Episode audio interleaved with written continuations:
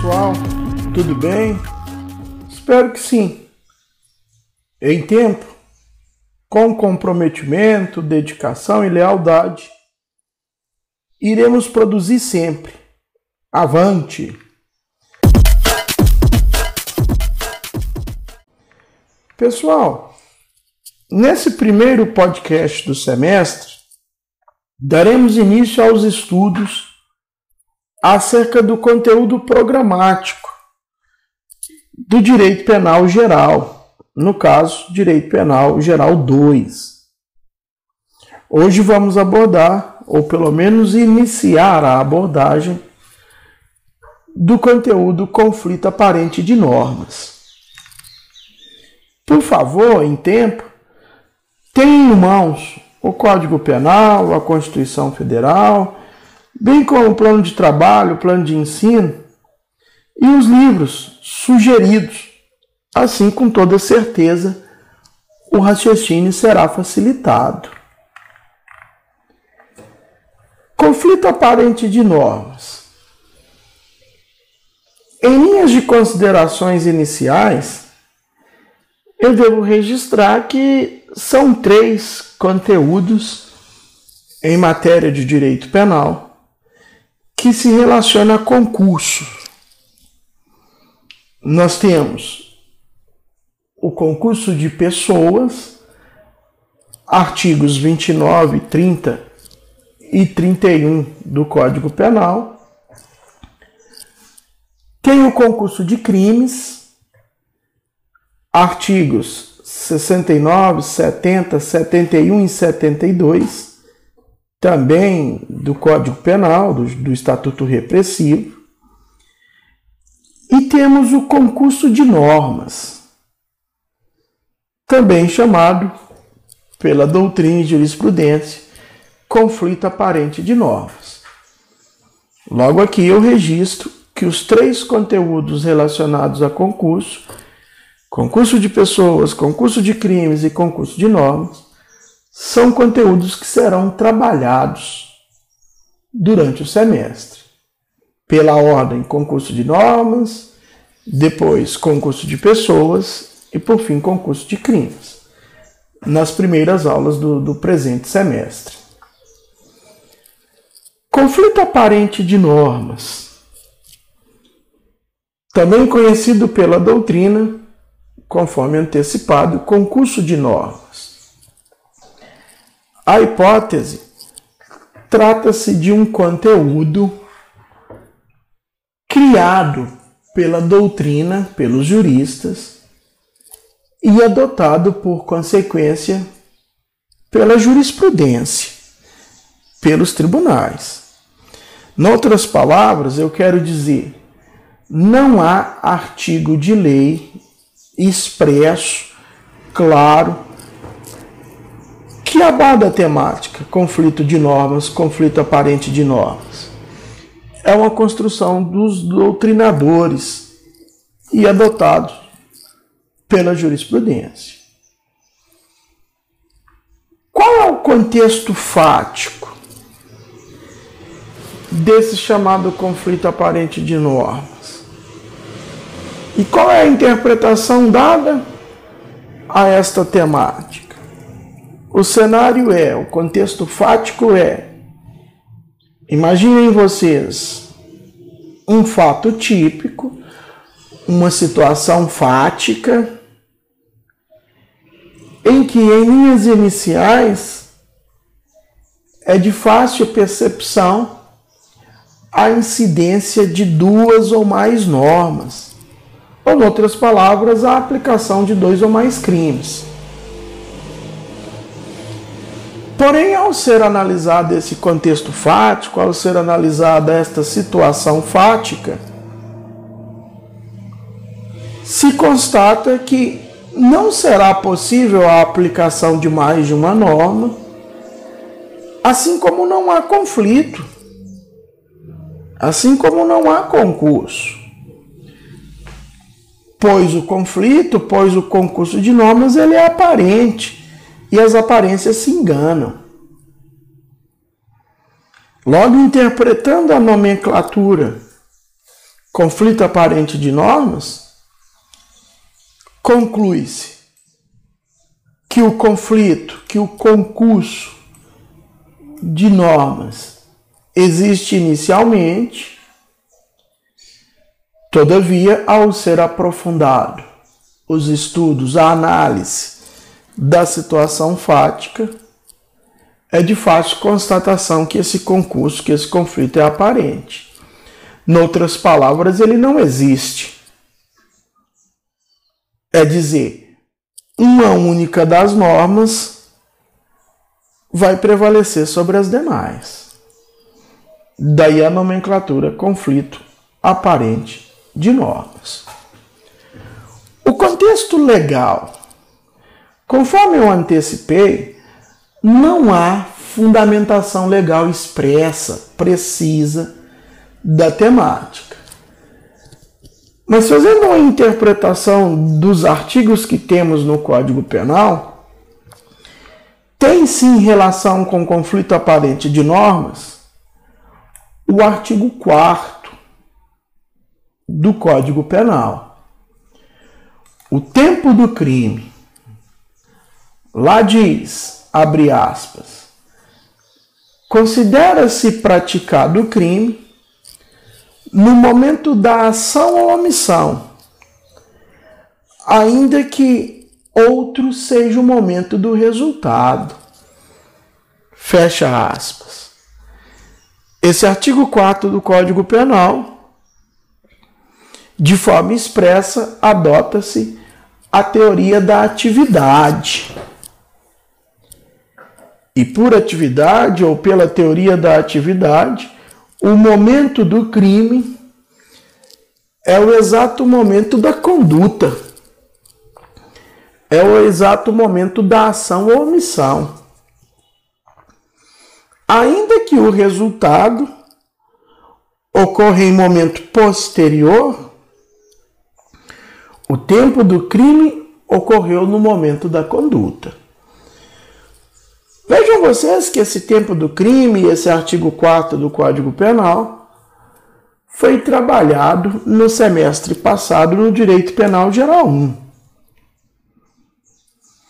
E falando em teoria da atividade no tempo do crime, é inevitável também relembrar uma outra temática trabalhada no semestre passado, o chamado iter criminis. Lembram o que significa? Iter criminis. Vem do latim. A terminologia tem origem no latim. Numa tradução simples, numa tradução superficial, iter vem de itinerário, caminho, sequência.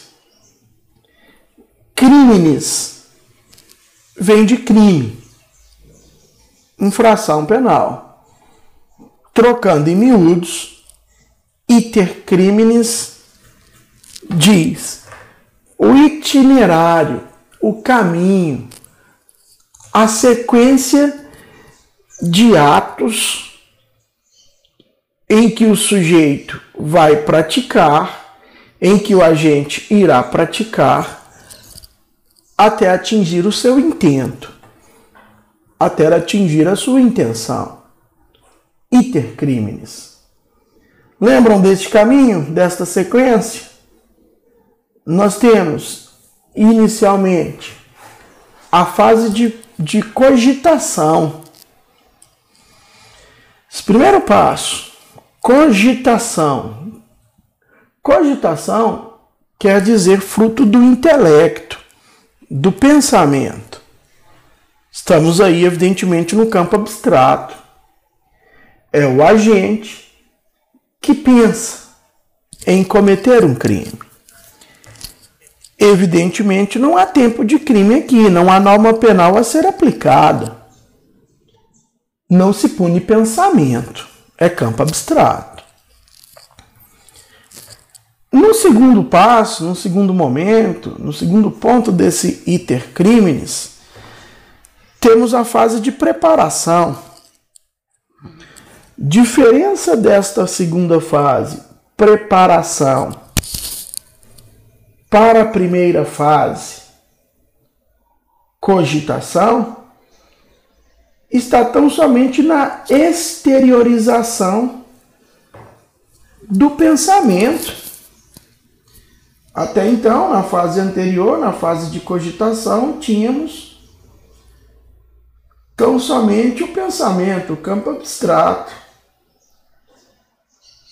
Na fase de preparação, nesta segunda fase, que é a que a gente está analisando ou relembrando, ocorreu a exteriorização do pensamento, quer dizer que o agente parte para o campo concreto, parte, parte no sentido de se preparar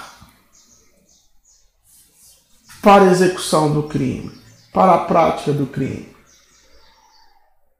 São exemplos de atos preparatórios. Separar a vestimenta que vai utilizar, separar o meio de transporte, se veículo automotor, se é carro, se é motocicleta, se é bicicleta, se é a pé, o instrumento a ser utilizado, enfim, passar no popular, no mundo do crime, a fita para um comparsa, chamar o comparsa para ajudar, eu devo dizer que essa fase de preparação, a regra diz que não há norma penal a ser aplicada. Em outras palavras, não tem crime.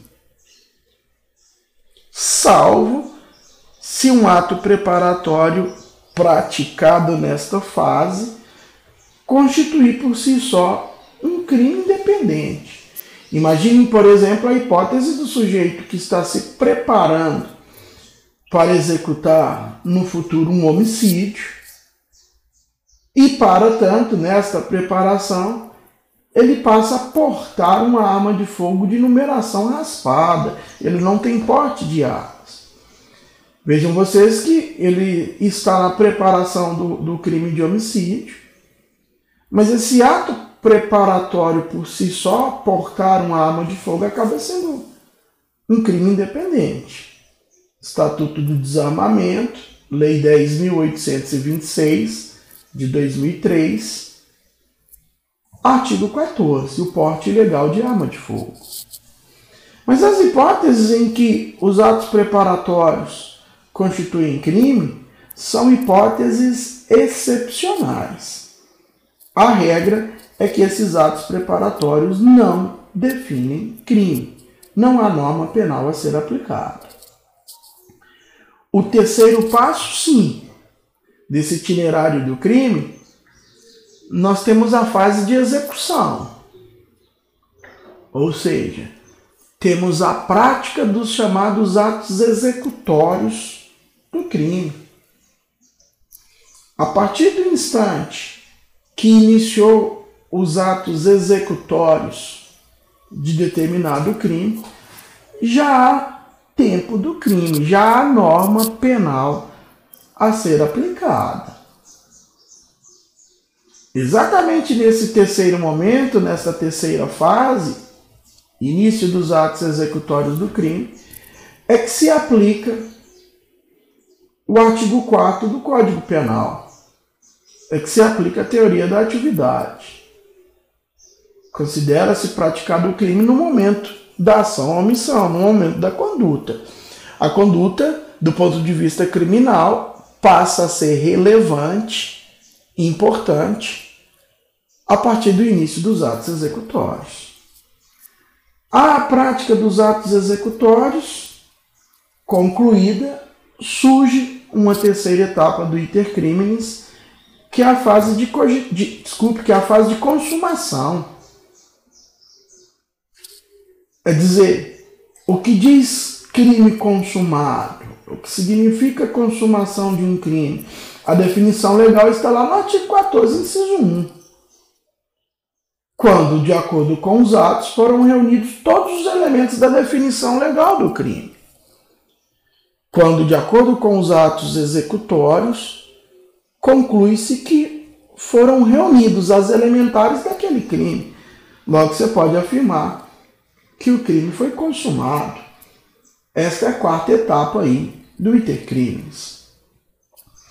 Por fim, nós temos a fase de exaurimento do iter desse itinerário do crime. E esta fase de exaurimento é o pós-crime. São os atos, são os fatos que ocorrem posterior ao crime. É o pós-crime. Logo, uma conclusão nesse cenário: se o crime já ocorreu, os atos que são praticados posteriores a este crime não irão influenciar na capitulação do crime anterior cometido pois o crime já ocorreu. Repito, não vai haver alteração do crime anterior cometido. O que pode ocorrer ou não nessa fase de exaurimento é aqueles novos atos praticados constituírem por si só crimes independentes ou outros crimes. Enfim, esse é o itinerário dos crimes ou iter crimes, como regra, evidentemente. Considerado esse contexto legal, portanto, teoria da atividade, artigo 4 do Código Penal e o iter crimes, a temática conflito aparente de normas está inserida exatamente a partir da execução desse iter crimes, especialmente um pouco dos atos preparatórios e com toda certeza. Atos executórios, consumação e, eventualmente, exaurimento. A temática conflito aparente de normas vai ser inserida exatamente nesta seara. Assim como qualquer outro conteúdo, para que exista o conflito aparente de normas, será necessário o preenchimento de alguns requisitos. Uma vez não preenchidos esses requisitos, nós não teremos o conflito aparente de normas. Logo, se não vai ter o conflito aparente de normas, é dizer, uma única das normas irá prevalecer. Se não tem esse conflito, é porque nós teremos dois ou mais crimes. Nós teremos o chamado concurso de crimes. Por hora eu vou citar, no próximo encontro a gente volta a abordar. Requisitos para que ocorra o conflito aparente de normas. Unidade de fato, o fato tem que ser único. Pluralidade de normas, duas ou mais normas. Aparente aplicação de todas as normas no caso. E, como conclusão, último requisito, efetiva aplicação de somente uma delas. Então, nós vamos aprofundar nesse cenário. Repito o que disse há pouco. Preenchido esses requisitos, o conflito de normas é aparente, é dizer, não existe. Logo, uma única das normas será aplicada. Faltou um desses requisitos, por exemplo, faltou o primeiro requisito, unidade de fato, quer dizer que não vai ter conflito de normas. Consequentemente, teremos aí concurso de crimes, que é uma outra temática que iremos trabalhar aí ainda esse semestre. Tranquilo? Era isso, moçada. No nosso próximo encontro, vamos dar continuidade aí a este conteúdo. Nesse sentido, além das, das nossas aulas ao vivo lá no Google Meet, que abordará também este conteúdo, as aulas que abordarão, melhor dizendo, também esse conteúdo, eu vou gravar outros podcasts, outras aulas em formato de áudio, abordando a temática. Por fim, quero dizer que estou à disposição de todos para esclarecimento de dúvidas. Por favor, se necessário, me procurem nos canais oficiais da instituição, por exemplo, lá no AVA, no link Tira Dúvidas, ou até mesmo pelo WhatsApp. Um grande abraço a todos e até a próxima. Tchau, tchau.